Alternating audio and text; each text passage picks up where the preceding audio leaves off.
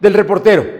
En Puebla no cede eh, la pandemia, continúa la curva ascendente de casos contagiados y también de decesos.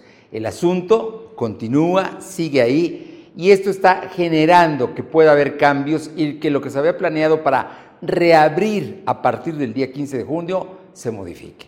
No se ha dicho todo cómo, pero hoy la advertencia fue subrayada doblemente después de que ayer ya se había dado un adelanto. Y es que los casos continúan y posiblemente continuarán.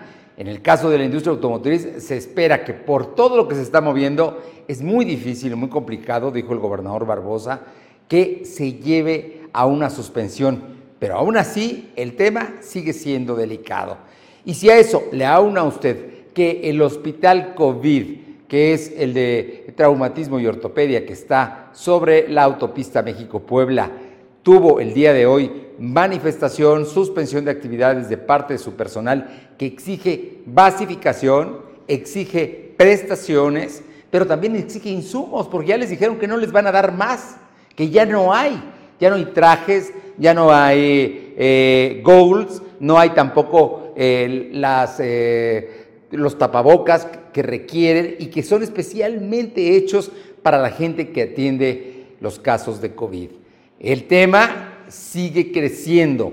Paralelamente las cosas se siguen conflictuando. Por una parte el gobierno, y puede ser el gobierno federal el que no da las basificaciones, por otra parte el del Estado que no tiene todos los insumos en este momento suficientes para darlos, y el reclamo, el reclamo social válido de quien está pidiendo que haya atención y una sociedad entre desafiante y no, que nos deja de salir a la calle, que no deja de tener actividades masivas y que eso es el principal foco, el principal foco de contagios de COVID.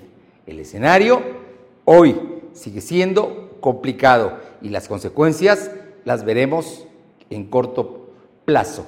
Así es que vale la pena que todos asumamos la responsabilidad que nos toca, pero muy especialmente a los gobiernos federal y del Estado. Quizá por ello el presidente López Obrador calificó a esta como una pesadilla y desea que de todo corazón se acabe. Eso también lo queremos los mexicanos. Del reportero.